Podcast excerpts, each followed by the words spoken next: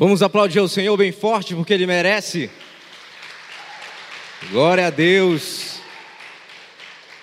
O mês de maio é um mês especial, um mês interessante, é o mês das mães. Quantas mães nós temos aqui nessa noite?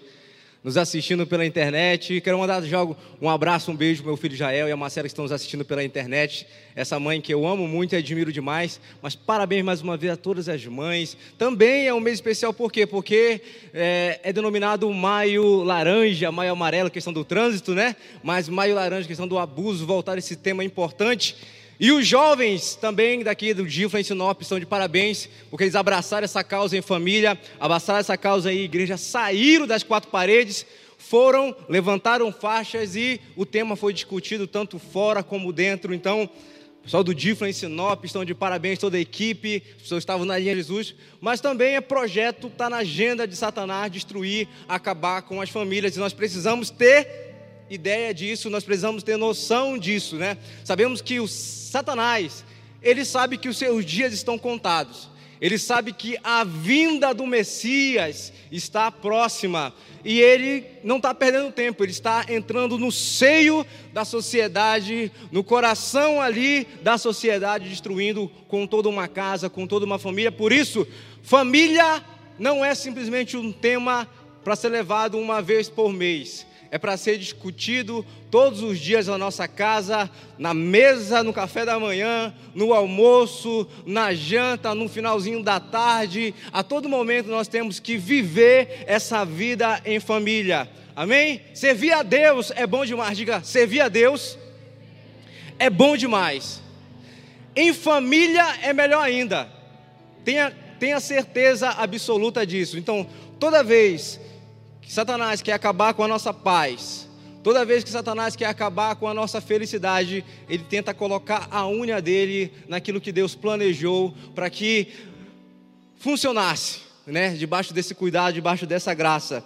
E eu quero que você abra sua Bíblia comigo para Lucas, no capítulo 17. Você que trouxe Bíblia, abra comigo aí para Lucas, no capítulo 17, e nós vamos ler a partir do versículo 26, certo? Mas antes, eu queria fazer uma coisa com vocês. Você que trouxe agenda, se você não trouxe agenda, anota aí no, no papel, no bloco de nota. Se não, coloca na, na sua Bíblia, no espaço que tem branco. Se não, pode usar o celular, seu smartphone. Mas eu quero que você responda essa pergunta aí. Se você tivesse a oportunidade hoje de jantar com alguém muito especial, se você tivesse hoje um ticket ali, um vale para jantar e escolher qualquer pessoa para você ter um jantar hoje ainda, depois do culto. Qual pessoa, quem você escolheria? Vou dar um, um tempo para vocês pensarem, cinco segundos para vocês pensarem. Quem não quiser anotar e tiver, tiver a memória boa, pode colocar. Vamos usar uma regra aí. Já gente que está vivo ou gente que já morreu, tá? Pode ficar à vontade. Só vamos tirar Jesus dessa lista porque vocês são muito crentes, né? Tudo vocês querem colocar Jesus. Vamos tirar Jesus dessa lista aí e vamos colocar pessoas aí normais, vivas ou mortas, certo? Pode anotar, sem olhar para mim, peço o Espírito Santo sonde a sua mente seu coração.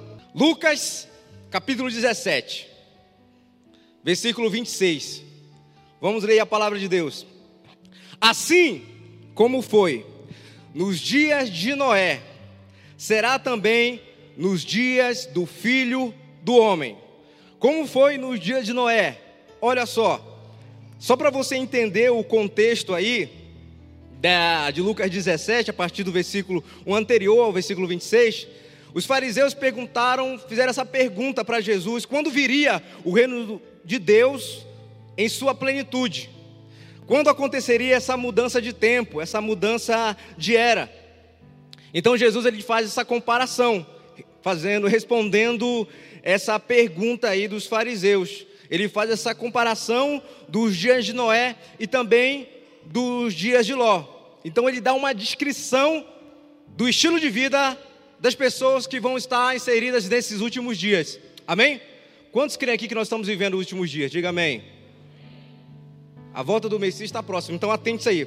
26. Assim como foi no dia de Noé, será também no dia do filho do homem. Comiam bebiam, casavam e davam-se em casamento, até o dia que Noé entrou na arca, veio o dilúvio e destruiu a todos. O mesmo aconteceu nos dias de Ló.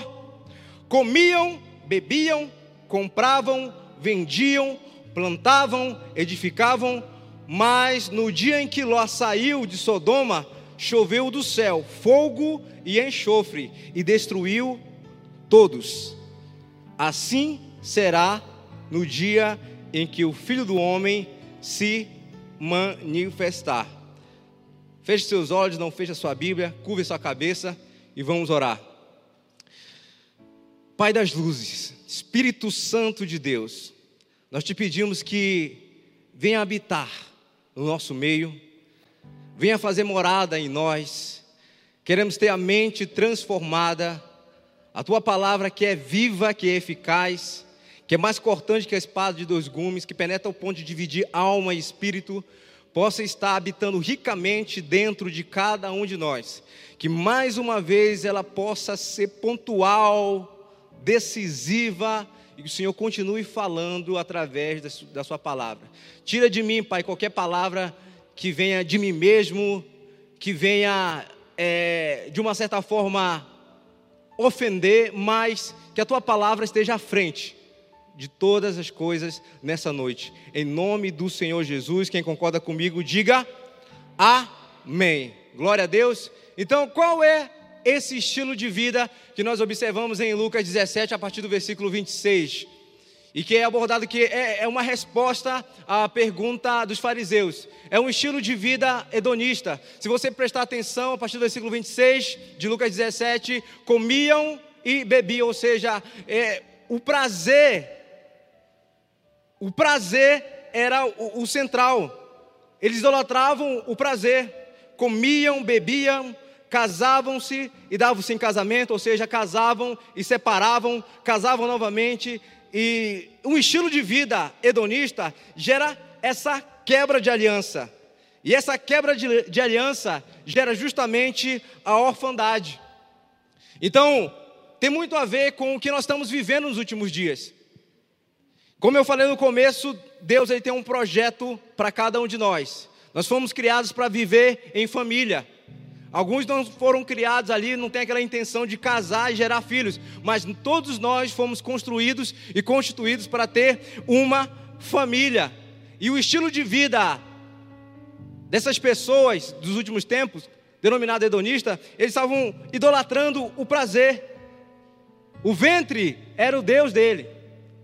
A pessoa acorda já pensando que vai tomar, vai comer, e depois mal toma café, já está pensando que vai almoçar, e mal termina de almoçar, já está pensando o que vai jantar, e a vida toda, meu Deus, eu quero comida, eu quero comer, eu quero comer. Então Deus é, é o ventre, a, a, a, girando em torno disso. Tem muito a ver com os dias que nós estamos vivendo. Então, casava-se, a partir do momento que aquela pessoa não serve mais para mim, a partir do momento que aquela pessoa já não me dá mais prazer, eu simplesmente descarto, troco mudo, mudo de endereço, mudo de pessoa, tento dar aquela fuga. Então, gente, é o estilo de vida dos últimos dias. E aí, o interessante é que é, na parte B de Lucas 17, 26, você vê Jesus falando sobre o estilo de vida de Ló. E você consegue entender que nos dias de Noé você ainda vê uma descrição de família, porque casavam-se, e davam em casamento. Só que quando entra nos dias de Noé, já não tem mais a descrição de família, já é comércio. Ou seja, trabalhar, trabalhavam, edificavam, é o que fala aí. É, mas no dia de Ló, é, comiam, bebiam, compravam, vendiam, plantavam e edificavam. Então já não se tem mais a descrição de família, só tem a descrição aí de comércio. E um estilo de vida hedonista, como eu falei, gera quebra de aliança. E quebra de aliança gera orfandade. Por isso Malaquias disse que nos últimos dias o espírito de, Elias viria e converteria o coração dos pais aos filhos e dos filhos aos pais, por causa dessa geração órfã que foi deixada. E uma geração órfã, sem referência de pai, de mãe, entra aí nos dias de Ló. Ou seja, Resumindo, Nós não temos mais essa descrição de família e um estilo de vida hedonista gera quebra de aliança. Quebra de aliança gera filhos órfãos. E orfandade gera uma geração homoafetiva. E é o que nós estamos vivendo os últimos dias. Nós estamos vivendo, sim, os últimos dias. A nossa geração é uma geração órfã, literalmente. Se você for observar os dados, o Brasil é o país que mais tem número de assassinatos. Então, você vê que é, é, é até um pouco de é estranho quando você olha uma pessoa, uma criança, e ela tem ali uma família completa. Tem um pai, a mãe já se tornou estranho, porque é muito comum ou ter só o pai ou ter só a mãe. Então, o Brasil ele entra nessa, nessa estatística, ou porque o pai morreu, ou porque o pai abandonou, ou porque o pai foi assassinado. Mas olha só a promessa de Deus aí para as nossas vidas. Em Malaquias, no capítulo 4, versículo 5, versículo 6. Eis que eu lhes enviarei o profeta Elias, antes que venha o grande e terrível dia do Senhor, dia com D maiúsculo ele converterá o coração dos pais aos filhos e o coração dos filhos aos pais, para que eu não venha e castigue a terra com maldição. E o tema da nossa administração de hoje é justamente isso: paternidade biológica e espiritual. Quantos pais nós temos aqui nessa noite? Levanta a mão. Sou o pai do Jael, meu filho tem três anos de idade, estou gostando demais dessa fase, sabe? Um aprendizado incrível, né? E Deus, sempre, eu, eu via Deus assim como esse paizão amoroso, eu estava até conversando discipulado com, com o Claudemir a respeito disso, mas a partir do momento que eu me tornei pai, em que eu pude carregar o Jael no braço, eu pude sentir um pouquinho mais como é que é o coração de Deus por cada um de nós. Como é que é essa paternidade espiritual? Como é que o Aba, eles nos ama e tem um cuidado incrível? Porque a gente é capaz de dar tudo da vida pelaquela criança, né? Fazer o possível e o impossível ali. E Deus, que é grandioso, que é poderoso, que é onisciente, onipotente, onipresente, que quer amar, amou o mundo de tal maneira que entregou seu único filho, ele tem um cuidado muito incrível por cada um de nós. Isso nos constrange, não é verdade? Então, paternidade biológica e espiritual, nós precisamos falar sobre isso. Falamos isso no Giflen. É, inclusive, quero convidar desde já os jovens que estão assistindo pela internet aqui presente. Não faltem no, no, nos Giflens. Estão sendo momentos assim, sobrenaturais, muito edificante. E falamos um tempo atrás sobre essa paternidade. E o nosso tema é justamente esse, envolvendo a família. Os pais devem assumir a paternidade espiritual dos seus filhos. A responsabilidade é sua como pai ou como mãe. Devemos ser intencionais em tudo com os nossos filhos desde a infância, certo? Isso a gente procura fazer no seio da nossa casa, no seio do nosso lar. Eu costumo dizer que o meu pai, ele sempre foi muito intencional comigo desde criança. Ele não me levava nas viagens missionárias simplesmente para mim ficar lá brincando e pescando e pulando do barco lá em Santarém, não. Ele estava sendo bem intencional quando me levava nas viagens missionárias. Às vezes, para mim, era uma diversão, mas quando eu cheguei a uma certa idade, já, já não, não tinha tanta graça assim. Mas mesmo assim, com autoridade de pai, falava: vamos lá, filho, vamos lá. De frente, mais uma vez, vamos aplaudir a Deus pela vida desses jovens e pelas grandes coisas que o Senhor tem feito na vida e através da vida deles. Também é um mês muito especial porque esse mês de maio, dia 29, eu faço 35 anos. Eu consigo ver a cara de alguns assustados assim, 35, meu Deus, pensava que era 18, é 20, 19, né? Não, mas é 30, o tempo passa rápido demais. E eu louvo a Deus pelo tema também do mês que é a família, eu me sinto muito confortável a falar sobre esse tema, muito seguro, existe muita confiança. É confortável, mas ao mesmo tempo desafiador.